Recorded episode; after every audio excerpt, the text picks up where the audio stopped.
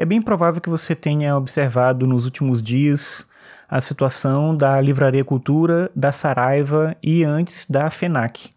A Livraria Cultura e a Saraiva, elas pediram, entraram com pedido de recuperação judicial recentemente, o que mostra que elas estão num processo bem ruim aí de se manter ativas, de conseguir manter o negócio funcionando. E isso vem mostrando um problema do que vem acontecendo da nossa relação com o livro, da nossa relação com o consumo de livros.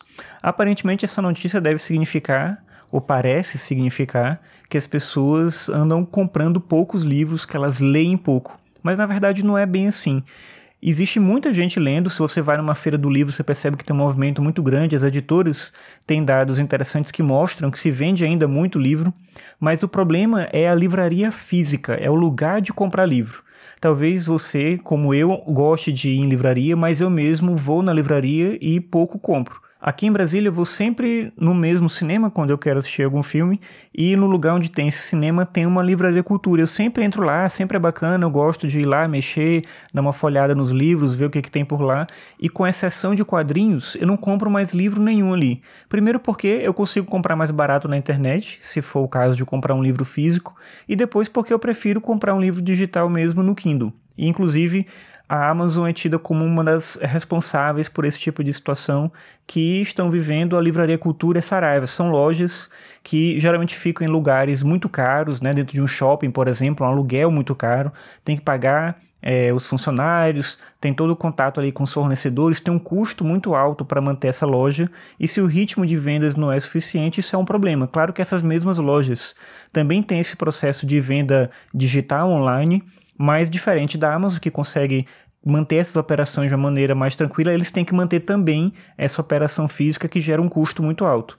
Daí, recentemente, eu vi também uma carta uma carta, um texto do presidente da editora Companhia das Letras falando também da situação crítica que a editora está passando, que as editoras estão passando no Brasil por conta do fechamento dessas livrarias, porque eles têm uma relação direta com essas livrarias, né, de fornecer os livros, né, e eles precisam receber os pagamentos e quando essas empresas elas entram em crise, isso tudo gera um problema.